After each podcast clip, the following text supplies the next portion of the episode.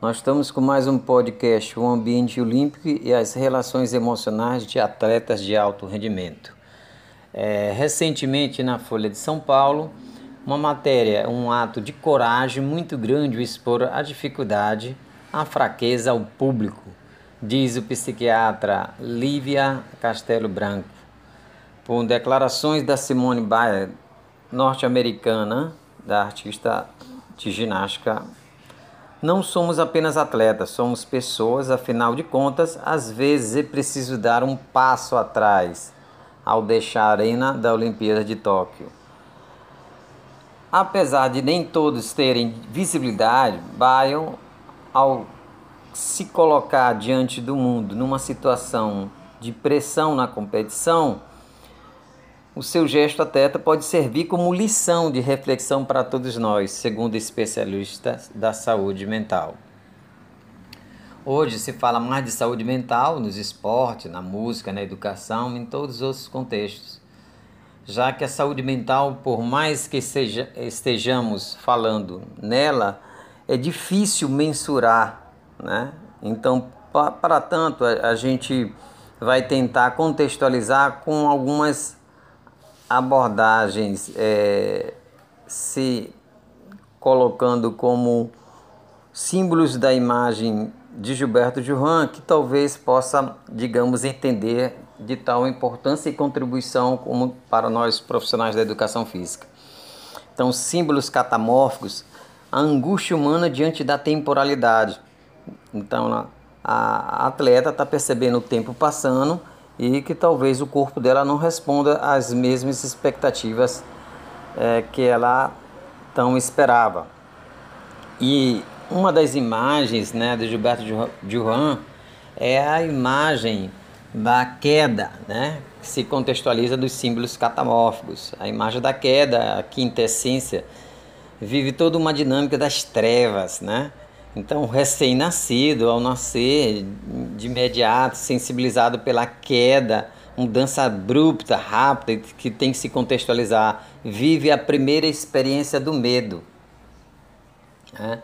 Então, nós imaginamos o impulso para cima, conhecemos a queda para baixo. A queda estaria assim, do lado do tempo vivido.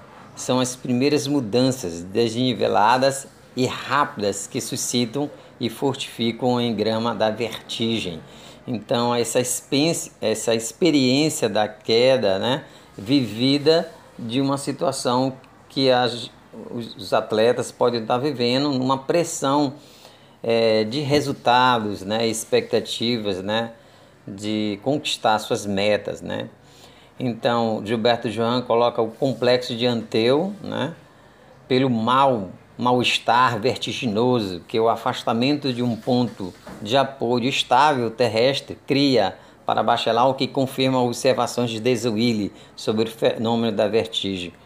Tá? Então, toda essa situação da queda faz a gente lembrar certas narrativas míticas e lendas com aspectos catastróficos da queda, da vertigem e da gravidade. Então, o mito de Ícaro, né? a gente lembra bem, né? ao subir é, extasiado, né? Pelo fato de poder voar e poder se aproximar o mais alto possível, mas não, não tendo o cuidado de se aproximar ao sol, a sua asa derrete e ele tem a situação também da queda, né? Então, mais uma vez, um mito trazendo contexto de situações que vivemos como, como narrativas do ser humano no seu cotidiano atual.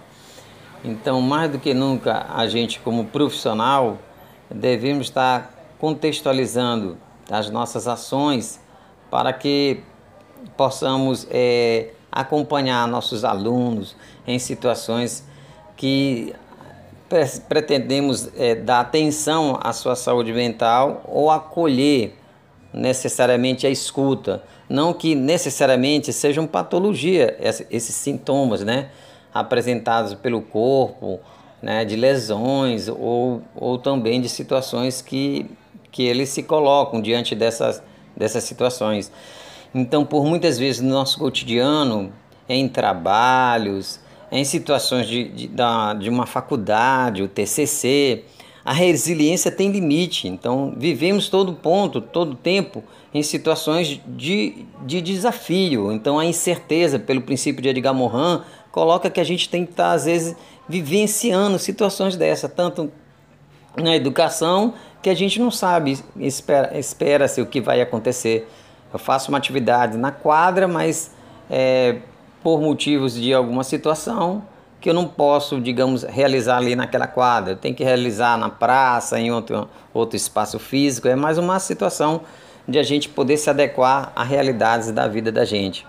Então é necessário para talvez não, é, digamos, nem, nem toda vez é, com o apoio ali de um profissional da psicologia, mas o apoiar, o escutar o aluno, ou então aquela pessoa, é interessante para poder aliviar seu sofrimento. Né? Então, uma conversa com queridas, pessoas queridas, familiares, praticar exercício, se engajar em atividades que realmente lhe dê prazer, para poder esvaziar dessa tensão tão grande que às vezes a gente é acometido por uma situação. Então, eu acho que é um tema interessante e que por muitas vezes a gente pode estar tá podendo perceber essa dimensão afetiva, relacional diante dos esportes, diante do meio educacional, diante do, do próprio valorização do, do próprio lazer, enquanto compensação de uma situação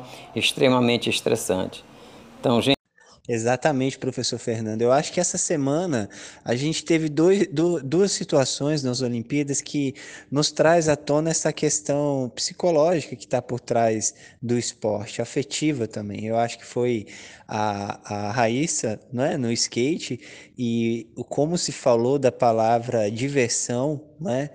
Que é algo que, que eu acho que pode até ser discutido, será mesmo? Que é, assim, diversão, o esporte não, o esporte de alto rendimento não costuma ser diversão, né? Mas é, foi muito comentado, destacado essa característica como algo positivo na performance dela. E a questão da Simone Biles agora, é, com essa desistência da participação da final. A gente, com isso, vê que é, o, o atleta não é uma máquina, né? O atleta é, tem seus limites, assim como todo ser humano. E eu acho que nós, como profissionais, temos durante a nossa formação disciplinas que nos amparam nesse sentido, disciplinas que nos ajudam a pensar a questão psicológica como algo a ser também desenvolvido em etapas. Né? Um atleta de alto rendimento não tem o controle mental que ele tem de um dia para outro. Isso foi construído e existem técnicas que a gente pode é, acionar, seja no nosso trabalho dentro da escola, seja no nosso trabalho com o esporte ou no nosso trabalho dentro das academias, que pode nos auxiliar muito a buscar um certo equilíbrio entre os esforços mentais que a gente faz para a execução de uma atividade física e aquilo que a gente busca com essa atividade física, com esse jogo, com essa brincadeira, com essa prática corporal. Eu acho que nós temos aí uma série de estratégias que podem nos ajudar a trabalhar de maneira muito mais equilibrada é, a performance, a diversão e a saúde mental.